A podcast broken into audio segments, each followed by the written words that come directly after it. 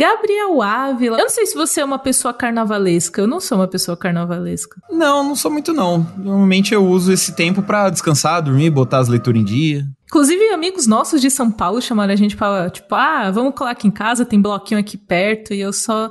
Eu não sei, eu sou muito assustada. Esses dias eu fui pra praia e eu tava sempre naquele cagaço de onde eu deixo o celular, com quem que eu deixo o celular, porque eu quero tirar foto na praia. Porém, a praia é um lugar insalubre, assim. Você pode, tipo, tem pessoas esperando que você vá com o celular pra praia para pegar o celular de você. Então, o carnaval ele me dá um pouquinho de medo, mas eu gosto do. Eu acho que o feriado, acho que é unânime que todo mundo gosta, né? Ah, com certeza, porque, pô, é uma quebrazinha ali, você ter. Dependendo, né? Depende da, da sua da onde você trabalha e tal, mas você tem um, dois, às vezes quatro dias de folga, então é, é especial, mesmo que você não vá para bloquinhos nem nada. Eu tenho, nem você falou, tem um monte de amigo meu que, que curte, às vezes bloquinhos, próprios desfiles, mas não é muito minha praia, não. Eu prefiro, prefiro ficar em casa, lendo, de boas. É, eu tô nessa tour. Também a única coisa, obviamente, que eu acompanho é o desfile da grandiosa Gaviões da Fiel, aí no do desfile do Grupo Especial de São Paulo, porque é importante, né, Gabes? Você também é corintiano, você sabe Sim. que é importante, é importante. Exato, é o único, é o único desfile. Inclusive, Camila, fica aí o, o fun fact pra você e pros nossos ouvintes,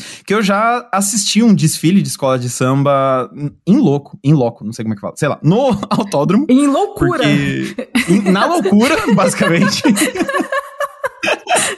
Porque minha noiva, minha noiva, a família dela, eles gostam bastante de carnaval, tudo, e aí teve um ano que eles falaram, vamos pro desfile? Vamos. Só que aí foi tipo grupo de acesso, tal, né? Porque o ingresso é mais barato, mais de boa e ah, tal. Sim. E, meu, foi muito doido. É, foi a prova, assim, que eu não precisava provar nada, mas eu, né, foi ali que eu tive a prova que não é muito a minha praia, porque o primeiro desfile foi animal. Ver tudo passando, não sei o que, pá. No segundo eu já tava meio cansado. No terceiro, sabe, dar é... umas pescadas e tal. Eu tava meio é fora é porque... do meu ambiente. Assim. Foi legal, mas foi eu não curti tanto quanto o pessoal que tava comigo, sabe? A Tab, que é minha noiva, se acabou. É realmente um desfile, né? Então você tem que esperar as pessoas passarem desfilando na sua frente, né? E isso me lembra também muito o rolê da, de Fórmula 1, que tem o rolê de, tipo, você assiste Fórmula 1 na TV, é mó legal e tal, e você vai assistindo autódromo, é tipo, vum, Tipo, você não vê nada. você não vê o carro. E assim, eu acho que tem coisas, acho que tem muitas diversões games que elas funcionam mais em casa do que do que em loco loucura, como você falou. É, então, infelizmente é você saber qual que é mais a sua praia, né? Às vezes não, às vezes, sei lá, para alguém que é aficionado com Fórmula 1, ver aqu aqueles três segundos onde ele vai ver os carros passando por volta é muito louco, mas ah, para mim não rola, não. Ah, e com essa energia de coisas aleatórias, a gente vai pra vinheta crema.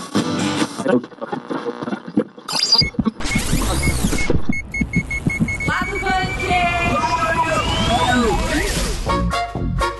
live action de Cavaleiros do Zodíaco ganhou novas imagens e data de lançamento no Japão. E eu não sei se a gente já falou sobre isso aqui no, no lado bunker. Acho que tinham saído algumas coisas durante a CCXP, mas Senhor nos ajude com isso aí. E falar em coisas que saíram, saiu tudo em todo lugar ao mesmo tempo, porque rolou o Super Bowl, a final da Liga de Futebol Americano. E aí é quando o pessoal aproveita para desovar. Então sai o trailer de Flash, sai o trailer de Guardiões da Falácia. Nossa, Guardiões da Falácia. Falácia.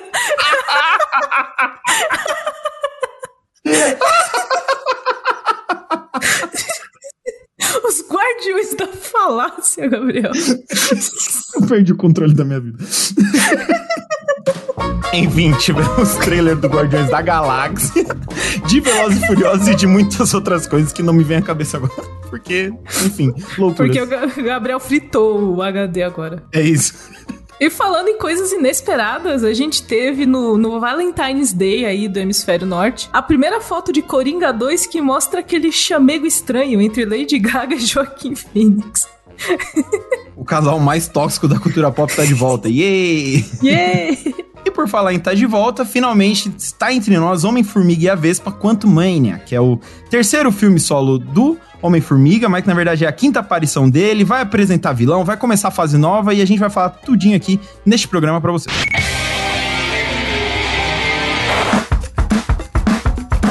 Gente, então, live actions, tem muitos live actions acontecendo.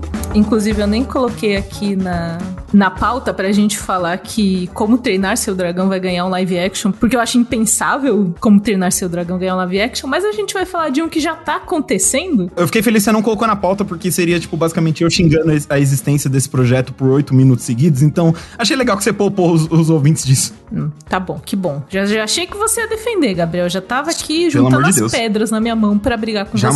Mas a gente vai falar de outro live action que já está acontecendo, já tem imagens e data de lançamento, que é Cavaleiros do Zodíaco. Sim, Santiceia, Santoceia, não sei como você fala, mas. Ah, senhor. Ah, então. É. Então. então, a gente já tinha é, é, visto um teaser que tinha sido lançado no final do ano passado, mais ou menos ali na época da CCXP. E eu tenho muitos problemas, Gabriel, porque eu sou muito fã de Cavaleiros do Zodíaco. Sou muito fã, muito fã. Eu assistia eu assisti um pouquinho na manchete, mas eu era muito pequena na época que ainda existia manchete. Meus irmãos que assistiam mais. E depois eu assisti na Band quando tinha especial de animes à tarde. Eu sou muito fã de Cavaleiro Zodíaco. Eu cresci assistindo Cavaleiro Zodíaco. E eu queria muito live action. E agora que ele chegou, eu não quero ele mais. agora você tá se arrependendo do, dos seus desejos. Eu, eu tô cuidado, cuidado com o que desejas, sabe? Porque é, é assim, é porque é uma assim... história muito difícil de você adaptar. É uma história eu acho que muito. Ela precisa que você tenha umas suspensões de descrença, assim, de tipo, crianças de 14 anos se batendo até sangrar, sabe? Tem uns negócios meio complicados em Cavaleiros é, Não, total. É, é, um, é uma história que funciona muito nas mídias que ela. para as quais elas foram, ela foi pensada, né? Que no caso é primeiro o mangá, depois o anime porque são mídias que ajudam nisso que você tá falando. Você meio que se transporta para um outro universo, para um outro mundo, onde a, a, lógica funciona de outra forma e tudo mais. Tanto que muitas dessas questões que você trouxe, tipo, pô, crianças de 14 anos saindo na porrada, todos são filhos da, do mesmo cara. São tudo coisas que você vai se pegar mais velho quando você pensa, tipo, pô, isso é meio errado, né? Mas assim, quando você tá lendo, quando você tem o contato pela primeira vez, você não para pra pensar nisso, você só quer saber qual vai ser o próximo golpe, qual vai ser o próximo cavaleiro que vai aparecer, sabe? E aí, quando você traz isso pro mundo real, é complicado de ignorar esses problemas. Mano, o velho Kido, o velho mais transão de toda a história Esse dos é. mangás do Aí, mundo. Camila, ó nós de novo falando, falando de velho transão concepção de, de concepção, personagem. sim. Mas pelo menos assim. Não, não tem nada de bom para falar, porque ele saiu transando com mulheres pra. Ele formou um exército de filhos, né? Então é Cara, tudo meio é errado ali. É muito errado. Isso é no mangá, gente. No anime não é assim. Tanto é, que no anime tem mais a história de. Mano, agora que eu pensei agora, isso quer dizer que o velho Kido. É, ficou com a mãe do Yoga, a mamãe, que hum. ele fica chorando lá porque tá afundada no bagulho. Ai, Ai senhor. Eu não Nossa, tinha pensado. Eu não tinha pensado nisso. Mas assim, isso é a história do mangá, gente, que no mangá o, o velho Mitsumasa Kido, ele é pai de todos os cavaleiros, assim. Ele, ele foi fazendo filhos ao redor do mundo para depois juntar essas crianças e formar os cavaleiros do zodíaco, assim. Assim, o filme não vai ter nada disso. Não. Sim, por um lado é bom, mas por outro, eu, por, por quê? Eu, ia falar que o velho Kido é tipo o equivalente do, do Mr. Catra, assim, sabe? Que tem muito filho. Tivemos nosso Mitsumasa Kido aqui no Brasil. Só que ele não colocava os filhos dele pra brigar, então já tá muito Exato. melhor que esse. O velho Kido fazia rinha de filho, gente, pra ganhar Horrível. armadura. Vocês conseguem pensar nisso? Ser humano. Nossa, é muito difícil. Mas, obviamente, o filme live action não vai ter nada disso. E eu acho que eles estão fazendo, pelo que eu vi desse segundo teaser, que tá aqui na descrição do episódio episódio, eles estão fazendo o possível para transportar isso pra live action, porque tirando as bizarrices datadas e coisas assim, os golpes, as, as armaduras, é tudo. É muito difícil botar isso em live action de uma é, forma então, crível, sabe? Total, é muito difícil porque toda a mitologia, tudo tá envolto numa fantasia muito grande. Aí você transporta isso pro, pro mundo real num live action que, assim, a gente ainda não viu, né? Só saíram poucos teasers e tal, mas num primeiro momento parece muito calcado na realidade, porque, por exemplo, você tem helicóptero explodindo, você tem, sabe? E ao mesmo tempo, você, do, na cena seguinte, você tem uma armadura se formando atrás do, do Seiya e tal. Então, assim, é, é um tom muito difícil de acertar, eu acho. Sendo uma adaptação live action de anime, como a gente comentou num dos episódios passados, é, sabe, o pé atrás é mais do que justificável, principalmente porque por, esse, por esses trailers parece que eles estão repaginando, reimaginando Cavaleiros como uma história de super-herói, tá ligado? Você ah, vê ali sim, sem. Sim. E aí. Sim. Hum, não sei, Sim. sabe? Não sei se é a melhor forma de fazer isso, sei lá. Mas tudo é super-herói agora, né? Eles querem a franquia, na verdade. Eu, eu sinto que todo mundo quer a franquia da Marvel, sabe? Todo mundo quer isso. Você vê pelos trejeitos, pelos golpes. É tudo meio parecido e tem muito heroísmo em Cavaleiros do Zodíaco, sim, mas é, é uma história também muito que tem a ver com a deusa Atena e esse conceito de deuses, porque ao longo das sagas, né, é, tem a saga das Doze Casas, que é, não é a primeira, eles contam com uma segunda, porque a primeira seria da Guerra Galáctica.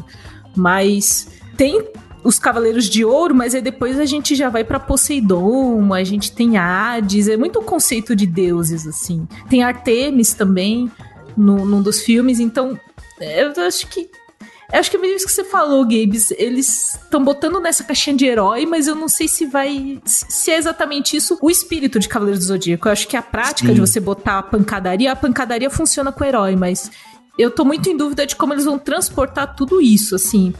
Porque Cavaleiros, para mim, sempre foi uma história muito de, de superação. para mim, sempre foi isso. Porque era o grupo de, dos Cavaleiros de Bronze, que eram, tipo, a menor escala, depois dos Cavaleiros de Ouro, Cavaleiros de Prata, vinham os Cavaleiros de Bronze desacreditados, ninguém dava nada, assim, e os caras conseguiam. Então, para mim, era muito uma superação Cavaleiros do Zodíaco, sabe? Esse rolê do Total. cosmo, de você ter Atena ali falando nobres cavaleiros e tal, e, e, e ajudando o cosmo deles e aí, para mim, eu não, eu não vi nada disso no teaser. Eu fiquei, hum, vocês vão botar só as porradinhas, né? Que eu sei. É, então, né, Hollywood, sabe? Mas assim, o, o lado bom, o que eles têm a favor, entre aspas, é que não daria para fazer um transporte literal de uma mídia para outra. Sim. Então, assim, Cavaleiros teria que mudar de qualquer jeito. Uhum. Sabe? Independente. O melhor filme de Cavaleiros possível mudaria muita coisa do mangá e tudo mais. Então, assim, esse é o, o pró que eles têm. Tipo assim, já que a gente vai ter que mudar, vamos trabalhar essa história dessa forma. E assim, pode ser que quando esse filme sai, a gente volte aqui empolgado falando, caramba, foi a a reinvenção que a, sabe, que a franquia precisava para dar certo, é um filme que honra mesmo sendo diferente, pode ser que isso aconteça. Mas por esses primeiros teasers, as imagens, é, não me convenceu ainda, sabe? Acho que tá tá, tá muito nebuloso, tá parecendo mais genérico do que diferente, sabe assim? Tá nebulosa de Andrômeda aí no, no rolê. É, ó. Ai, gente, eu gosto muito de Cavaleiros do Zodíaco. O Shun era, o, Shun era o preferido, mas o Shiryu era o gatinho. Ah, então, o Shiryu era meu favorito também. O Shiryu era o gatinho. E, e o Yoga também era legal, que o Yoga era todo. É que o Yoga tinha mami issues, né? Era muito mamãe o tempo todo. o Seiya era muito pra mandado da Saori, assim, tipo, sem condições. O Seiya, assim, nossa, gado, gado. Seiya era um gado. Totalmente. totalmente. E o Ikki era o da hora, porque o Ikki era o irmão mais. Gente, eu lembro que eu ganhei um álbum de figurinhas quando eu era criança, e aí foi esse rolê de tipo, sei lá, eu devia ter uns 12 anos. E aí, tipo, no álbum falava que o Seiya tinha 14 e que o Ikki era o mais velho, ele tinha 16 anos. Era um puta bagulho ter 16 anos assim. Né? tipo, caralho, cara de 16 anos, assim. Ai, Mas gente, você sabe mas... que, que, né, na linguagem do jovem, o, o cara mais velho é o maluco que te bota pra dentro da balada. Tá Sim. Tá ligado? É o, é, o, é o cara, tipo, é o, a pessoa descolada que você quer andar. Só que aí chega em, em, em, Cavaleiros, o cara descolado, no começo, pelo menos, é um baita de um babaca, né? Então você fica, ué, peraí, era pra eu gostar desse cara? E aí, quando você começa a gostar dele, aí sim, ele fala, ah, beleza. Esse é o irmão mais velho que eu quero ter, sabe? Porque no começo ele é muito, muito difícil. Ah, eu gosto muito da relação que ele tem com o Shun. Que o Shun, Ikki, você veio me salvar. Tadinho. Ele, chega de sentimentalismo, Shun. É. Inclusive, aí um, um ponto que eu acho pelo menos positivo pro filme, que assim, eu acho que seria muita coisa você já apresentar todo mundo de uma vez e tal, e aí o filme vai focar no Seiya, que é o protagonista, infelizmente não tem jeito, a gente não pode fugir dele, mas o outro Cavaleiro de Bronze que vai estar tá nesse rolê é o Ikki. Eu acho que assim, se for pra colocar a turminha pela metade, que seja eles dois mesmo. Principalmente se o Wiki puder dar um pau no Não vai ter os outros? Peraí, eu tô, eu tô sabendo não, dessa não, informação não. ao vivo gravada. O quê? Não ah, vai lá, ter os outros? Não, nesse primeiro só, só os dois. Nesse assim, primeiro, até o momento, ai. sabe? É, então. Ai, entendeu? entendeu? O, exatamente, entendeu? Aí o lance vai ser, provavelmente vai ter uma ceninha pós-créditos onde os outros chegam e é tipo assim, vai galera, faz o boca a boca aí pra ter o dois. Só que assim, se o filme ai, for bom, senhor. eu não vou fazer boca a boca nenhum, senhor Cavaleiro do Zodíaco. Me respeite. Enfim, gente, o teaser tá aqui na descrição. Eu só queria deixar uma, uma última, aí é super curiosidade mesmo, mas é que da última vez que eu estive nesse programa, a gente falou sobre live action de anime também, e foi de One Piece, né? E Sim. o Zoro do One Piece da Netflix é o mesmo ator que faz o Seiya do, desse live action de Cavaleiro do Zodíaco. que é o Makenyu, que também já fez live action de Samurai X, já fez live action de JoJo's Bizarre Adventure. Então, assim, Ele tem um ótimo tá... cabelo. Eu acho tem, que tem, ele ganha esse papel pelo cabelo. Tem. Porque o cabelo esvoaça. e aí eu acho que ele ganha os papéis porque ele faz o teste assim, ele mexe o cabelo e tipo, uau, esse cara é ótimo. Eu acho que é isso aí. Barry, what are you doing? Our kids are gonna see this. Tivemos aí o Super Bowl, que é a final da principal liga de futebol americano. E pra gente, né, na parte de esportes não importa tanto, mas o evento é muito, muito relevante porque ele traz um monte de teasers e trailers, etc. E o desse ano tava bem caprichado, tão caprichado que a gente trouxe Pedrinho, Pedro Siqueira, para comentar as novidades com a gente. E aí, Pedrinho? Olá, ouvinte, olá, Camila, olá, Gabriel. Como é que vocês estão? Vocês estão bem? Vocês estão animados? Eu fiquei muito feliz de ver a Rihanna. Eu fiquei muito feliz de ver a Rihanna. Pra mim foi 100% Super Bowl pra mim. Rianinha com mais um Rianinho no caminho. Então, assim, feliz. Os ouvintes vão lembrar que a minha última participação aqui eu quase saí na mão com o Gabriel Ávila, apesar de a gente ser muito amigo por motivo de James Gunn. Então eu me sinto na obrigação de dizer aqui o seguinte: Rihanna sabe fazer anúncio melhor que James Gunn, porque a mulher estava grávida, anunciou a gravidez cantando, pulando, voando, desfilando um caminhão de hits em frente do mundo todo. Então isso é que é um anúncio, Gabriel. O maior ah, eu não vou discutir com você, a Rihanna é. A Rihanna é, é, sabe, é a Rihanna, pô, eu não vou discutir. Não vou brigar. Você veio para brigar, Pedro, mas eu não vou brigar com você, eu concordo. Não, não vamos brigar. Hoje a gente não vai brigar. É nosso desafio aí. Doug, Doug, Camila, não deixe a gente brigar.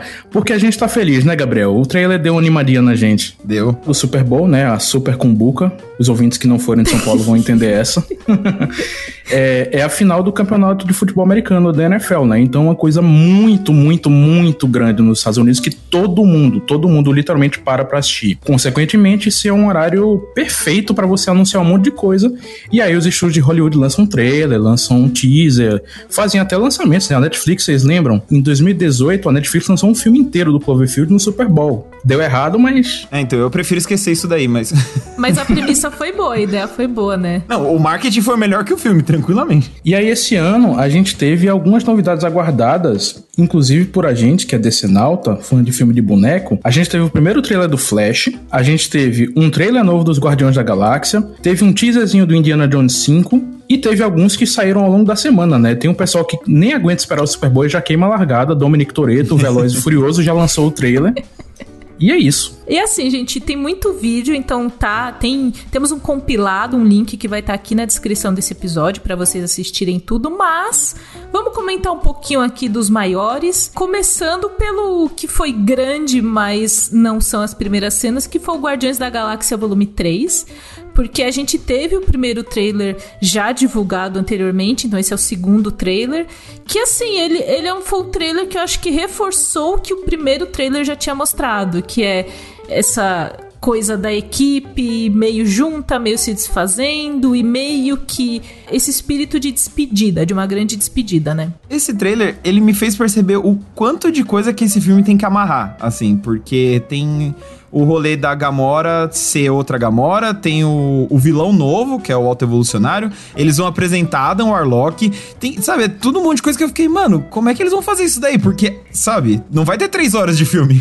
Mas assim, ele não tava procurando a Gamora, ela já tá lá, não é, não tinha, a, a treta não era ele achar a nova Gamora? Isso vai ser resolvido em cinco minutos de filme, como sempre a Marvel faz, é isso mesmo? Então, gente, pelo que deu a entender, a Gamora, pelo que aconteceu no Vingadores Ultimato, ela seguiu no caminho dela e pela, pelo traje, pelo uniforme que ela tá usando no trailer, eu tenho a impressão que ela virou Ravager também, virou saqueadora. Então ela tá meio que nesse rolê de virou bandidinha do espaço também, igual os Guardiões, mas deve ser alguma facção rival, alguma coisa nesse sentido. Até porque o trailer começa com aparentemente eles todos presos, né? O Peter, a Gamora e a Nebulosa. Você vê o que a cadeia uniu, né? Vai voltar a unir, porque juntou o time e agora vai juntar o casal de novo, né? Porque realmente eles parecem estar na cadeia, né? Nada como ter um amigo de cela. Um amigo de cela é um amigo pra vida. É isso, né? É isso. O amigo de cela é um amigo pra vida. E esse trailer, se a gente tava achando que alguém ia de arrasta pra cima, ia de comes e bebes, esse trailer sacramentou, né? Porque tem todo aquele papo de a gente tava procurando uma família e a gente se achou Então vamos Ixi. juntos, uma última vez, uma última aventura. Gente, vai morrer alguém, a gente vai chorar. A equipe, o James Gunn já falou que não vai ser a mesma, então lágrimas, espero lágrimas. Vocês estão ansiosos por esse? Porque assim, eu gosto muito de Guardiões da Galáxia, eu gosto muito do segundo, embora a maioria das pessoas goste mais do primeiro, mas eu gosto muito do segundo. Eu adoro o segundo também. Esse terceiro, eu tô assim com uma com a coceira com esse terceiro que eu não sei bem. Eu tô assim, tipo. Hum. Hum. O que, que vocês acham então, desse filme? Ansioso eu tô, eu tô meio nessa, justamente porque eu gosto muito dos dois primeiros, o dois principalmente também, acho que a gente tá meio alinhado nessa. Mas o que me preocupa é um pouco isso, essa sensação de que eles estão dando um passo talvez maior que a perna, porque é muita coisa para amarrar. Porém, sei lá, depois de dois filmes, especial de Natal, participação dos filmes Vingadores, não sei se eu tenho, sabe, a coragem de chegar aqui e falar que eu duvido de um filme dos Guardiões dar certo, sabe? Mas então por isso eu tô ansioso, principalmente porque o Rocket é um dos meus personagens favoritos desse universo e eu acho que no geral e parece que vai focar bastante nele, né? Vai ter a origem dele, o vilão é muito ligado a ele. Então Você... eu tô gosta do Rocket, você gosta do Doninha, você gosta dos bichos, Quem né, você não gosta, Eu gosto dos felpudos.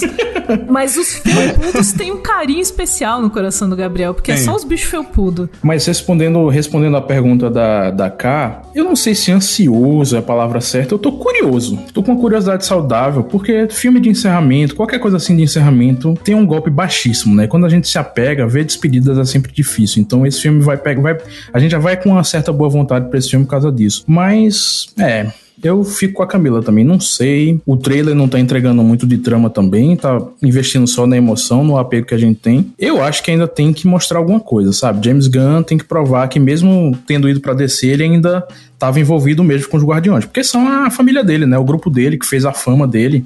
Então, eu acho, acho que vai vir um filme legal, por tudo isso que eu falei agora, que o James Gunn gosta muito e a despedida dele também, mas não sei, os trailers ainda não me convenceram. Acho que curiosidade saudável é um ótimo termo.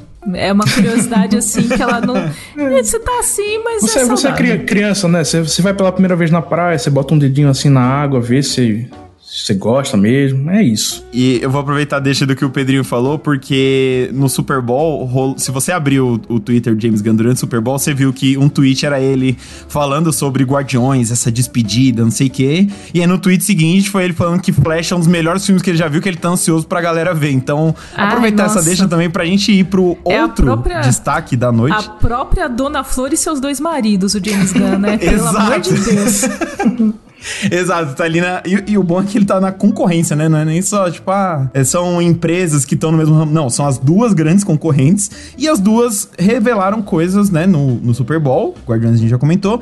E agora teve Flash, que aí eu me surpreendi, assim, porque Flash, né, por problemas extra-filme, né, porque, pô, é um filme que tá aí há nove anos em produção, sua principal estrela se envolveu em problemas, tudo mais. Muita gente tava com o pé atrás, eu vi muita gente até falando, tipo, ah, não quero nem ver esse filme. E aí foi esse trailer sair que parece que a maré virou, assim. Parece que o negócio foi tipo, caralho, eu quero muito ver esse filme. E eu acho, eu tenho a suspeita que o grande responsável por isso é um senhorzinho chamado Michael Keaton. Gabs, motivos extra filme, isso foi proposital, né? Só pode ter sido. Entendi, Pedro. Perdão. Não entendemos a não, piada. Porque, não é porque extra filme rima com Ezra Miller, sabe? Ah, Porra, não foi. Nossa, juro que não foi. Nossa, Caralho, essa, não foi. Essa foi muito longe. Nossa, demais. Essa mas, foi muito longe. Não, não, o, não funcionou, Pedro, não funcionou. O, não Pedro funcionou. é versado no, numa linha de, de piadinhas assim muito longe, Pedro. A gente tá Caralho, tá... sim. Nossa. Volte para a nossa dimensão. Desculpa, Doug. Desculpa, Doug. Prossigam. O Doug teve que ouvir essa, Doug. Eu não estou suportando mais. Eu estou no limite, Brasil. Mas não é só o nosso querido Michael Quito que, que, foi, que foi muito aguardado a aparição dele de volta como Batman, mas eu sinto que a Supergirl da Sasha Cale, uhum. ela assim, todo, uhum. todos os problemas que esse filme teve, a Supergirl olhou para mim com um olhar de, de laser e eu esqueci. Foi isso que aconteceu. Essa Supergirl, gente, é A cena final do trailer, que é um dos Barry Allens filmando ela assim, todo maravilhado com o celular, é a gente, ela, ela tá maravilhosa. É, já esque... Henry Cavill, quem é? Quero nem saber mais. Que isso, mas assim, é verdade. Por óbvio que, caralho, Pedro, que horrível, mas meio que é, porque, meu, ela chegou chegando, achei. De fato, é um destaque e é engraçado, porque o, é um trailer que, se você for ver, tem um bilhão de coisas, sabe? Você tem dois flashes, inclusive de roupinha diferente. Se você prestar atenção ali no trailer, um tem roupa vermelha, outro tem roupa preta. Aí você tem o Ben Affleck, você tem a volta do Zod, você tem o Michael Keaton e, digamos assim, a novata rouba a cena toda vez que aparece. É bizarro. Eu acho que esse filme chama muito atenção também por ele ser esse filme que a gente não sabe bem o que que ele é. Ele é um filme de uma nova fase da DC, ao mesmo tempo que ele tem o Ben Affleck de uma fase antiga da DC. E aí ele, ele meio que ele vai marcar alguma coisa dessa parte da DC nos cinemas, assim, desse soft reboot que vai manter algumas coisas. Inclusive, tínhamos rumores que a Mulher Maravilha da Gal Gadot também vai aparecer, né? Tipo, tinha saído uns brinquedos, umas coisas assim. Então eu acho que ele é um filme que eu não, eu não sei se eu tô ansiosa, mas eu estou com uma curiosidade não saudável neste caso, porque eu acho que ele é importante para onde que a DC vai sabe depois disso? Para onde que a DC vai depois desse flash? Do quanto ele vai funcionar ou não?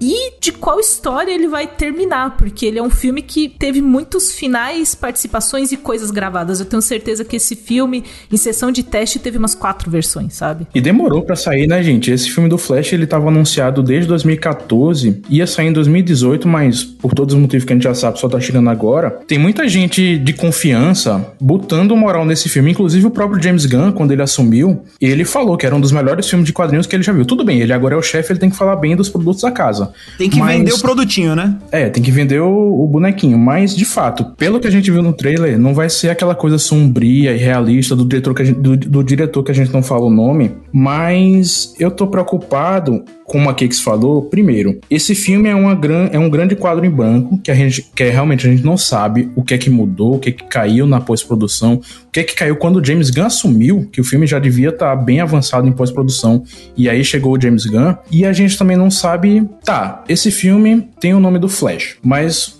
quem é o herói do filme? É a história do Flash? A história do Bat Keaton?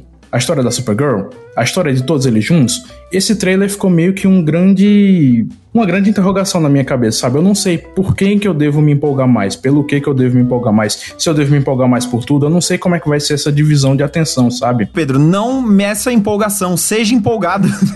Isso porque a gente falou que o Guardiões da Galáxia tinha muita coisa para amarrar. Eu, o Flash olhou assim e falou: segura meu velocista para vocês verem assim, que, eu, que é muita eu, coisa eu, pra amarrar. Eu, eu, confio muito no diretor do filme, o Andy Mus Muschietti. Muschietti. Muschietti ele, ele, ele, fez os dois It a Coisa que também eram, eram duas histórias enormes, mas aí ele tinha dois filmes e duas horas e meia, três horas, né? Esse filme do Flash vai ser um só. A gente não sabe se vai ter continuação, como tudo na DC hoje é um grande depende, mas é, Estrela empolgou. E a Michael Keaton, gente, a Michael Keaton e tem a música clássica do filme que tava no desenho também, não dá para ficar Sim. indiferente, sabe? Oh, e uma coisa que me empolgou, você tava falando, né, que não é uma aventura sombria e realista, sei que lá, já que a gente tá nesse momento aí, eu gostei que, sei lá, num trailer de dois ou três minutos ele já mostra o Flash usando os poderes de um jeito mais diferente, assim, sabe? Tem um momento onde ele meio que cria um tornado com a velocidade, sabe? Ele começa a girar, cria um tornado e sai correndo, isso aqui.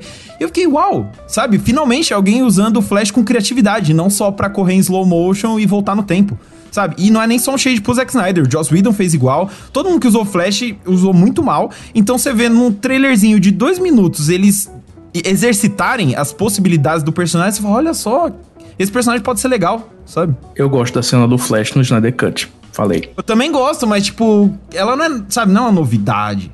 Não é um negócio que você nunca viu ele fazer antes, sabe? Você joga em Just, você assiste a série, você vê ele fazendo isso toda semana. Agora, sabe, eu quero algo novo. Eu quero que justifique o ingresso que eu vou pagar pra ver essa caceta, sabe? E é só fazer um parêntese, gente. Eu vi a Sasha Cale como Supergirl e vocês lembram que a Marquezine, ela quase foi a Supergirl e ela falou Sim. isso no podcast que ela ficou assim. Ela, ela tá agora no filme do Besouro Azul da DC, então teremos Bruna Marquezine na, na DC, mas ela disse que chegou assim muito perto das fases finais desse teste pra Supergirl, que eles queriam uma Supergirl latina e tal, e foi pra Sasha Cale. E aí, quando eu vi o trailer, trailer, eu também fiquei muito imaginando, tipo, gente, imagina se fosse a Marquezine aqui voando, Jesus. Ô, Cakes, mas essa história aí é o famoso vamos ficar com seu currículo aqui no banco que deu certo, pô. Chamaram é, ela mesmo pra outra coisa. sim, deu certo, né? E olha que a gente acha que não dá certo. E aí, gente, só pra falar rapidinho do, do terceiro grande destaque, porque teve muita coisa no Super Bowl, Teve também, falando de família, tivemos um trailer de Velozes e Furiosos 10, que assim, outro filme que também tem muita história para contar, porque Momoa tem o filho do Toreto, que eu não vi os últimos, então eu sei que existe uma criança, mas eu não sabia que era aquela criança. Brianzinho, tá um, respeita. Um, um pega pra capar, assim, de outro nível. Gente, isso pode ser resumido numa frase. This is Brasil! Mas, gente, eles não filmaram no Brasil, né? É o Brasil de. Eles pegaram a imagem de banco de imagens lá do Cristo Redentor. Cakes. Mas você não sabe que essa história, essa história fica pior ou melhor, né? Dependendo de como você enxerga. Porque eles vão fazer um retcon que o personagem do Jason Momoa tava no Velozes e Furiosos 5, que é o do Rio. Eles inseriram o cara no filme pra trazer ele como filho do vilão que morreu. Eu não lembro dele naquele rolê de roubar o cofre e tal. Eu lembro do roubo do cofre, eu lembro dele saindo de carro com o cofre batendo, mas Momoa? Eu não, não tinha Momoa. Eu achei que eu estava ficando doida, porque geralmente eu esqueço das coisas. Então, eles já foram, eles já viajaram pro espaço, agora estão viajando também no multiverso, estão botando variantes do Momoa no filme que não existia. Pelo amor de Deus. Mas assim, eu vou dizer que Velozes Furiosos não é uma franquia que eu acompanho com muito entusiasmo e tal. Tipo assim, eu assisto pra me divertir, acabou. Como deve ser, inclusive, não é pra ficar levando tudo a sério também. E esse trailer, ele me chamou muito pela, pela forma como ele parece consciente do que a franquia se tornou, porque assim, me irrita quando tentam tratar Velozes Furiosos muito a sério, sabe? E esse, ele é totalmente brega, só que de um jeito, sabe? Tipo, meu, a gente sabe que o vilão é o Momoa com uma jaqueta de couro de cobra, e a gente vai colocar ele num racha, e é isso, sabe? Mas eles estão se levando a sério, Gabriel. O, o, Vin Diesel está se levando a sério. Eles não, não deram essa, tá, eles ele... não deram essa volta. Eles não deram essa volta. Ele, não, o Vin Diesel com certeza. Ele tá ali, tipo, é o papel da carreira dele, sabe? Ele comparou o Velozes Furiosos com o Senhor dos Anéis. Esse é o nível do cara.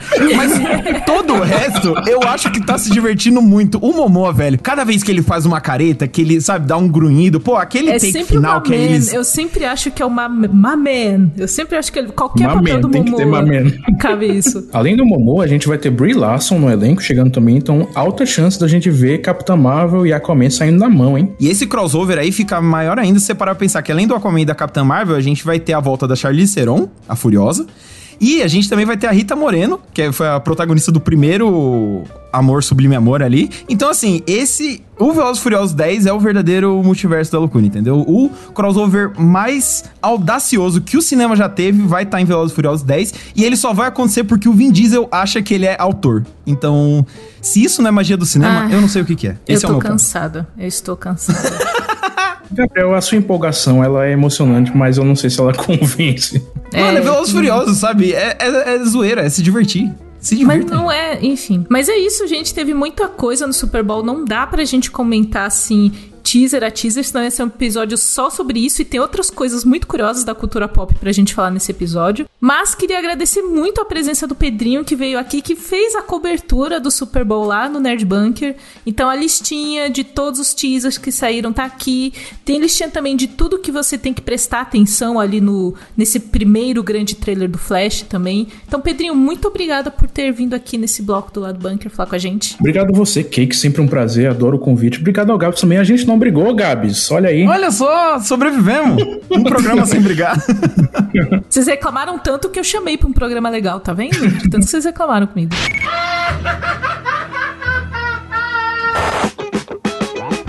Fevereiro, para muitos países, especialmente do hemisfério norte, tem a comemoração do Valentine's Day. Pra gente que assistiu Chaves, é o dia de São Valentim, né? Sim. Mas é o dia dos namorados em muitos lugares. E aí, no, nesse dia, que, que foi o dia dos namorados, saiu a primeira. Acho que a primeira imagem do Coringa 2. Primeira não, teve uma, acho que do Joaquim Phoenix sozinho. Mas Sim. a primeira imagem da Lady Gaga em Coringa 2 como Arlequina. Pois é. Dando ali com uma cara de que acabou de dar um cheiro no, no Joker, que ela tá toda. ela está toda suja de maquiagem de palhaço. E Coringa 2, né, Games? Coringa 2, olha só. Coringa 2. Eu gosto muito da Lady Gaga. Eu gosto muito da Lady Gaga desde Poker Face, assim. De, de músicas pop, ela é uma das poucas que eu escuto, porque eu ouço mais rock, mas eu gosto muito da Lady Gaga. Eu gosto muito de Nasce uma Estrela. Pra mim, assim, Juntos e Shallow Now é. Eu ouço até hoje, assim. Mas eu tô meio. Hum, com essa, com essa Arlequina, porque é, é, é, não é, né? Ela não é assim como o Coringa do Phoenix é e não é o Coringa original. Eu não sei, é muito confuso. Essa linha do tempo dividida da DC, ela me confunde muito. Eu tô muito curioso, né? Como você e o Pedro estavam falando sobre curiosidade com os filmes e tal. Esse Coringa 2 ele me deixa muito curioso, que já é um avanço, porque o primeiro filme eu não acho lá essas pipoca. Então, assim, quando anunciaram o 2, eu fiquei, ai, velho, pra quê? Que saco. Aí quando falaram, não, ó, vai. O 2 vai ser um musical. Eu falei, opa, peraí, porque eu quero ver como que isso vai. Sabe? Qual que. Como que eles vão conseguir meter um musical num filme que nem o Coringa? Porque assim, qualquer outro filme da DC, eu até entendo. É, eu até imagino um momento musical tal, mas logo o Coringa foi aquele bagulho todo pesado, sombrio, sério. Eu fiquei meio, pô, tá aí, sabe? Acho que eu, uma das poucas formas que eles encontraram para me puxar de volta para esse filme foi. E aí, já que você vai ter um musical que vai envolver a Arlequina, acho que a escolha da Lady Gaga foi acertada, assim, muito por isso tudo que você falou na, nessa sua relação com ela, porque, pô, ela canta muito bem, é um eufemismo até, ela é uma boa atriz, então, pô, já que você vai ter um, um musical que precisa de uma atriz, bota a Lady Gaga lá, só que, assim, saiu essa primeira imagem, eles estão nesse, parece que é um momento né, romântico esquisito, que nem você tá falando, que, sei lá, parece um beijo, mas ele tá triste, ela tá meio assustada, sei lá. E aí eu tô, sei lá, meu, meu panorama geral nesse início é que eu tô muito curioso para saber o que, que vai dar daí, porque de verdade eu não imagino. Eu acho que eu tô nessa também, Gabes. Ah, e assim, importante dizer, eu, eu acho que eu tive essa sensação conhecendo o trabalho da Lady Gaga, que além dela estar tá investindo nessa parte de, de atuação há um tempo, ela não é qualquer cantora pop, ela é uma cantora pop que trouxe essa coisa da esquisitice, né? Os fãs dela são os Little Monsters. E ela é, sempre se apresentou com essas roupas diferentes, ela sempre quis quebrar um pouco esse glamour do, do mundo da, da música pop e vestir essas roupas esquisitas. Inclusive, um dos documentários dela, acho que é um que tá na Netflix, é, ela fala que ela fazia essas coisas de usar roupa de carne crua e essas coisas, porque quando ela entrou no mundo da música para ela ser a diva pop, porque ela era compositora, né? Ela fazia música pra Katy Perry e tal, e ela decidiu começar a ser a diva pop. Todo mundo falava o que, que ela tinha que fazer, sabe? Como que ela tinha que vestir, que roupa que ela tinha que usar, como ela deveria se comportar. E aí ela meio que começou a subverter isso fazendo essas esquisitices. Então, eu tenho curiosidade dela como Arlequina, porque a Arlequina é uma personagem assim esquisita, e também porque a gente tem uma Arlequina em live action que é uhum. a Margot Robbie, que é uma Arlequina, eu acho, mais jovem e uma Arlequina muito diferente dessa. Então, todas as problemáticas que envolvem a Arlequina, que ela é uma personagem muito legal, mas muito complexa, eu fico pelo menos curiosa de ter um novo recorte, sabe? De ter uma, uma mulher que eu acho que vai ter um olhar para isso diferente, até pela por essas esquisitices do mundo real que ela vive, já viveu, sabe? Aí, tá vendo? Eu, como alguém que eu não acompanho, né, não sou fã, não tinha ideia de nada disso. Claro que eu lembrava do vestido de carne, esse tipo de coisa, então, né, a esquisitice mesmo de longe a gente vê, mas eu não sabia que ela tinha toda essa. que é um conceito mesmo e tal. E faz sentido, então, que ela chegue num, né, num universo de super-heróis e tal, não para ser, sabe, uma heroína brilhante, exemplo. Não, mas, tipo assim, a Arlequina, e aí eu quero ver o que, que ela vai fazer com isso, porque acho que então, pelo que você tá falando, cara, eu imagino que talvez ela tenha ajudado a moldar essa personagem além da atuação, né? Talvez ela tenha, sei lá, dado uns pitacos no roteiro, uns toques pro Todd Phillips, tipo, ó, faz assim, faz assado. Você acha que é possível que isso aconteça? Porra, espero que enquanto construção de personagem, sim. Acho que roteiro, o roteiro ele vai seguir para onde ele iria seguir anyway. Mas eu espero uhum. que ela tenha tido, assim, uma abertura, tanto com Todd Phillips quanto com Joaquim Phoenix, que é muito importante pro projeto, para criar essa persona da Arlequina, para você trazer uma Arlequina que é diferente da Margot Robbie e que traz também o, o que, que a Lady Gaga pode trazer para esse papel, sabe? Não ser só ela ali com a imagem dela, o que, que ela pode trazer além da imagem para o papel, porque ela tem tentado fazer isso na carreira artística dela desde sempre, assim. Tipo, o que que eu posso trazer da minha vivência, do que é meu, sabe? Então eu espero que sim, porque eu, eu gosto da Arlequina, apesar dela ser muito problemática. Eu, ela é uma personagem muito carismática, assim, a gente vê muitas crianças e adolescentes vestidinhas de arlequina, assim, e às vezes é problemático porque tem algumas versões dela que são muito complicadas. E eu sempre gosto de dar uma chance pra Arlequina quando tem, sei lá, qualquer abertura para não ser problemático. Embora ela esteja com Coringa, que é a fonte de grande parte do problema dela, essa relação abusiva com Coringa. Mas eu gosto de ter esses recortes. E aproveito, até acho que é um ótimo bloco pra gente aproveitar e recomendar que, enquanto isso, você que gosta da Arlequina, assiste a animação do HBO Max, da Harley Quinn, Sim. enquanto não chega essa Arlequina. Porque a Arlequina da HBO Max, eu acho que ela é perfeita porque ela é errada, ela faz um monte de porcaria com os amigos e ela é espevitada, mas é, ela, para mim, tirou um peso que tinha da Arlequina, da Margot Robbie, especialmente nos, nos primeiros filmes que ela apareceu, assim, sabe? Que era muito... Total. Eu não quero ser essa Arlequina. Porque é uma roupa tão legal e eu pintava meu cabelo de colorido, mas você falou, puta referência errada. E a, e a Arlequina da, da, da animação da HBO Max, ela é mó referência legal. É, não, e, e, é legal justamente por isso, porque torna a personagem muito legal e muito cativante sem mudar a essência dela, né? A, a, parte boa da essência, como você tá dizendo. Então, assim, ela ainda é uma vilã, ela ainda é boca suja, ela, sabe? E, e os arcos saem muito. Da, da, animação saem muito disso, dessa, dessa coisa que ela. Quem ela é, sabe? Ela encontra. Sabe aquele. é, é, é, quase um clichê que muitas das histórias são sobre o protagonista tentando descobrir quem ele é. E aí a Arlequina uhum. basicamente é, é isso, só que com muito caos, morte, destruição, um humor fino, sabe? Não tem um episódio de, de Arlequina que não me faça gargalhar horrores, sabe? Eu acho que tem a melhor Sim. versão do Benny em todas, todo o multiverso, sabe? Nem o dos quadrinhos é tão legal quanto o da série, da animação. Então, assim, embaixo que a K falou. Enquanto a gente espera por Coringa, que é só em 2024, vai assistindo aí a Arlequina, a série animada da Arlequina, porque vale a pena mesmo. You're an interesting man, Scott Lang. E aí, saindo né, dos planos do sonho pro futuro, vindo pro presente, uma brincadeirinha com viagem no tempo, porque essa semana saiu, finalmente, finalmente saiu Homem-Formiga e a Vespa Quantumania, Quanto mania, eu não sei como fala esse, essa palavra que nem existe. Ah, eu, mania. Eu sou a favor sempre mania. de brasileirar. Eu sempre brasileiro é coisas. Homem-Formiga Mania. que é, é, um filme, né? Então, Gabriel Ávila.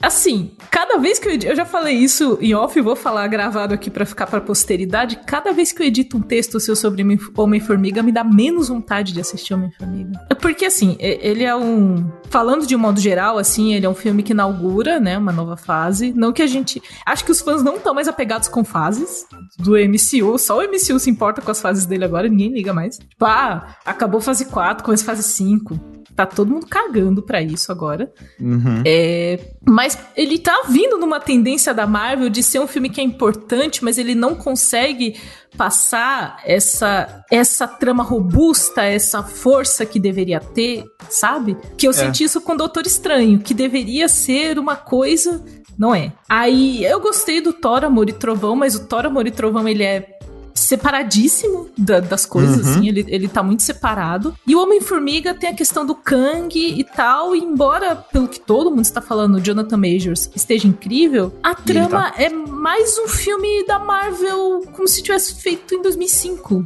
sabe?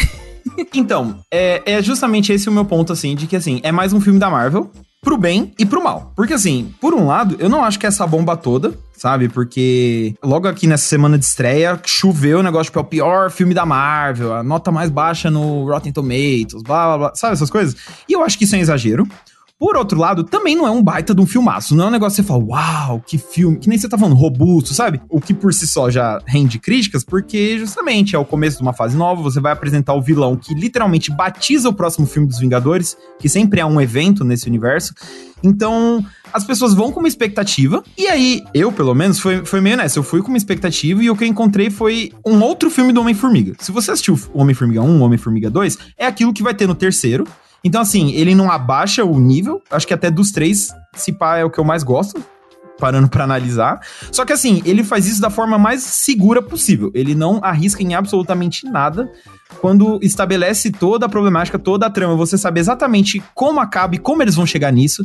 Então, assim, eu acho que, sabe, é um filme, tipo, nos prós e contras. Não é uma bomba horrorosa, mas também não é nada que reinventa a roda. Eu, sinceramente, me diverti, não vou ser hipócrita, me diverti e saí do cinema, tipo, pô, beleza. Duas horinhas aí do meu tempo que eu não quero de volta, valeu, mas também não, sabe?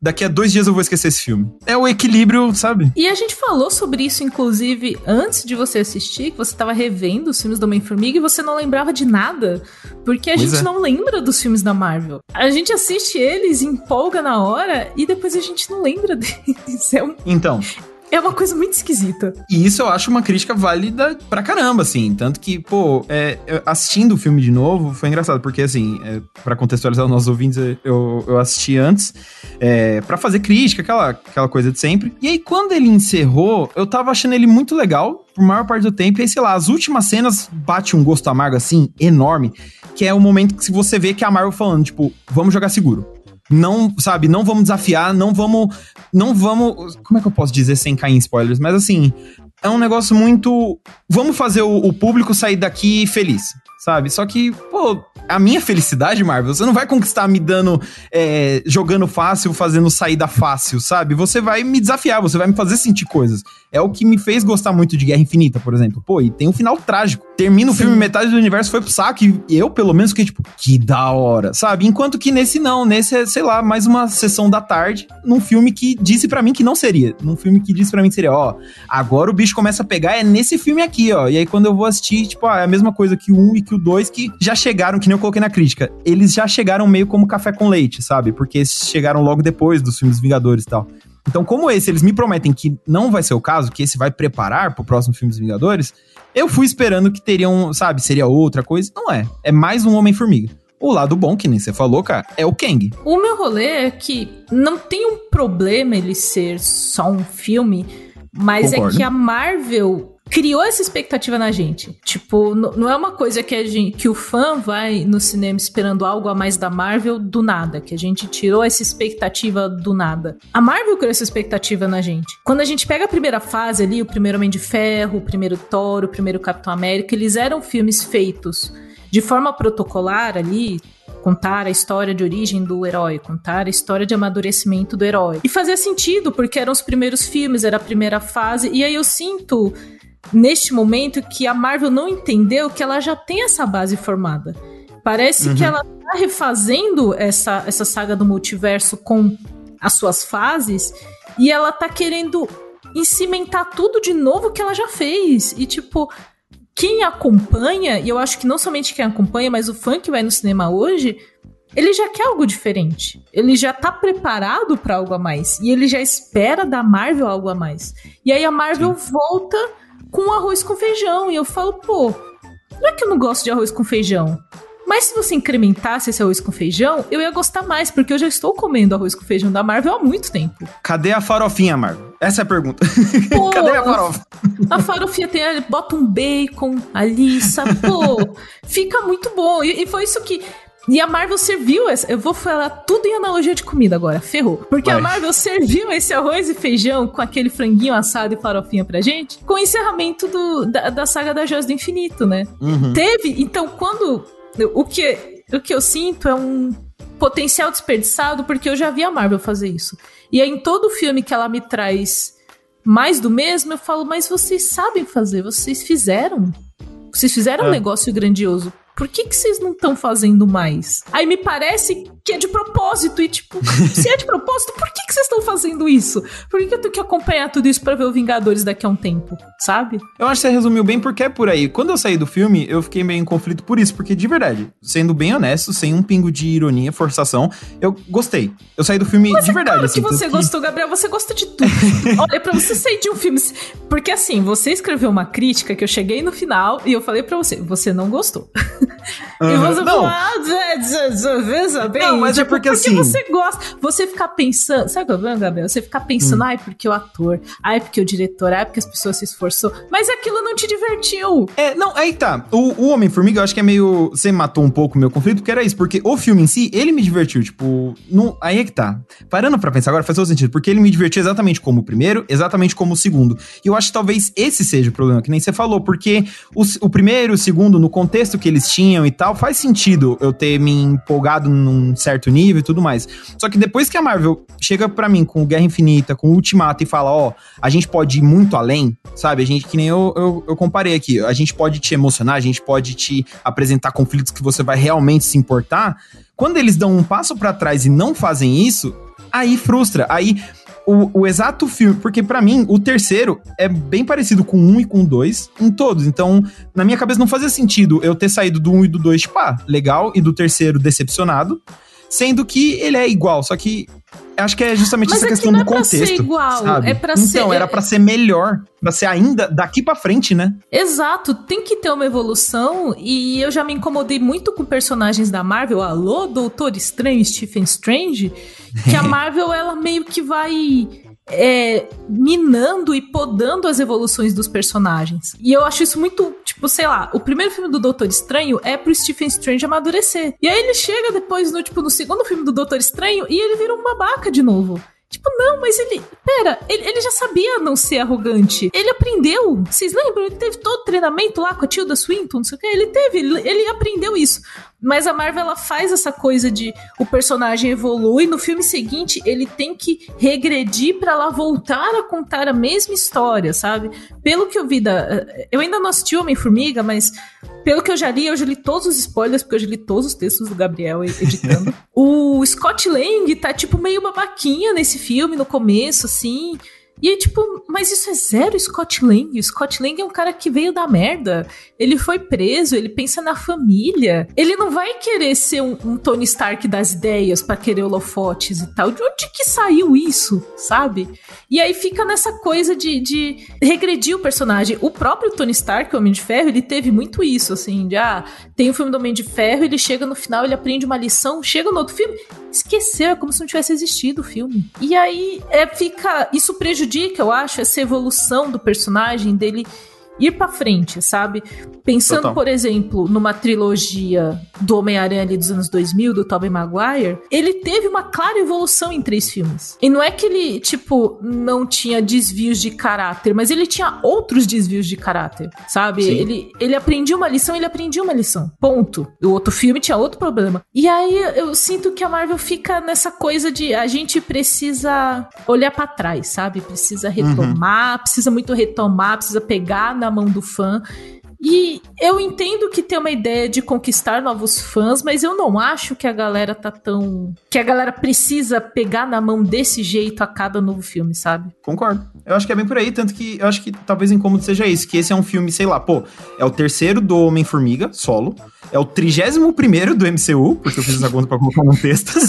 Jesus tenha piedade de nós, é. Gabriel. Não é nessa altura do campeonato que você tem que jogar seguro, não é nessa altura do campeonato que você tem que, sabe, falar, ó, oh, calma, galera, esse risco, ó, oh, não é riscado de verdade, tá? Vai acabar tudo bem. Cara, para, sabe? 31 filmes nas costas. Por que, que você tá fazendo isso, sabe? Foi, foi meio essa sensação. Porque, assim, até a conclusão, eu tava achando o filme, tipo, pô, bem legal. Porque a, a, o rolê pelo Reino Quântico é legal. Eles dão um, um destaque pra Hope. Pra, não, eles dão um destaque pra Janet, que é a, a Vespa original, que é a Michelle Pfeiffer, maravilhosa, que é muito bacana. Então, assim, durante o filme eu tava, pô, da hora. O Modok mesmo, tipo, ele é uma piada. E, e, eu tô achando bizarro as pessoas levando ele a sério, porque ele claramente é uma piada não, dentro Gabriel, do filme. Mas tá muito feio. Mas tá muito feio. Até como piada tá mal feito. Mesmo uma piada, você tem que ter um mínimo de encaixar o personagem no CGI. Que seja. É, não, isso eu, não, beleza, isso eu concordo, realmente. O, a qualidade do CGI. Mas enfim, né? CGI na Marvel é aquela, né? né paga a galera não, direito. Mas a gente, tem, a gente tem que continuar reclamando. Mas assim. Não, não com certeza. Até, até isso dá resultado. Tá certo. Mas assim, então, são várias coisas que eu fico, pô, tô gostando de onde esse filme tá me levando. E aí chega no final ele volta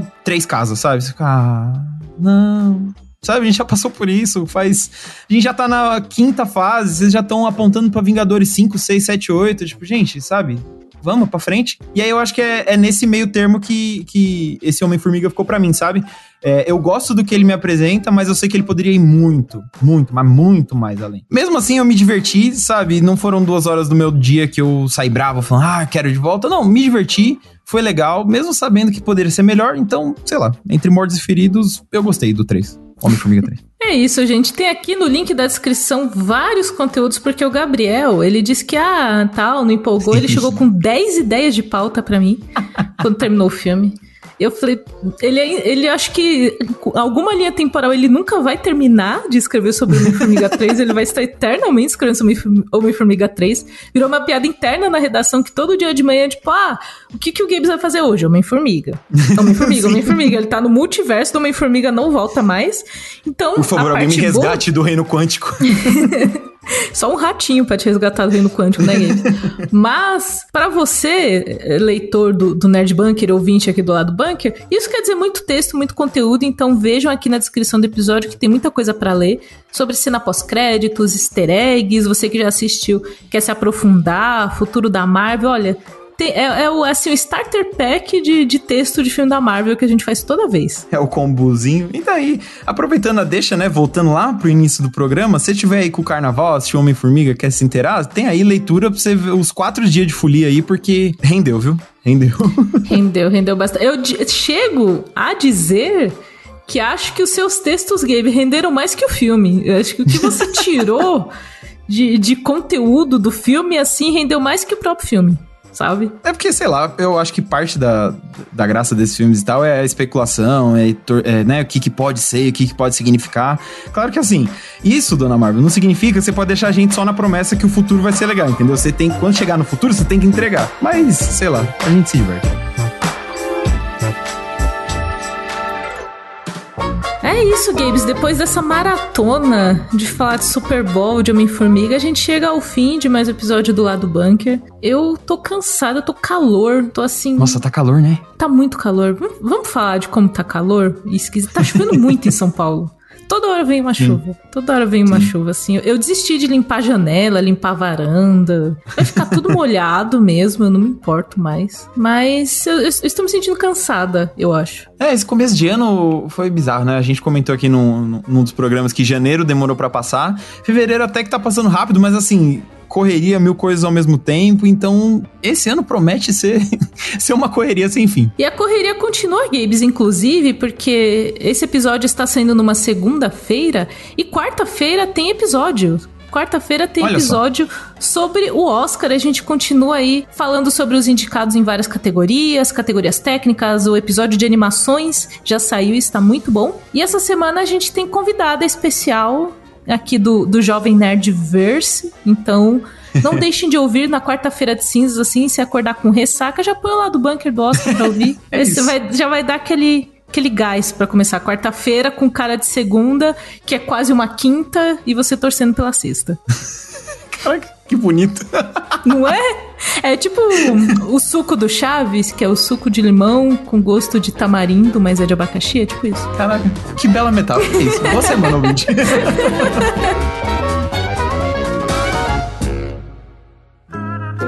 Programa editado por Doug Bezerra.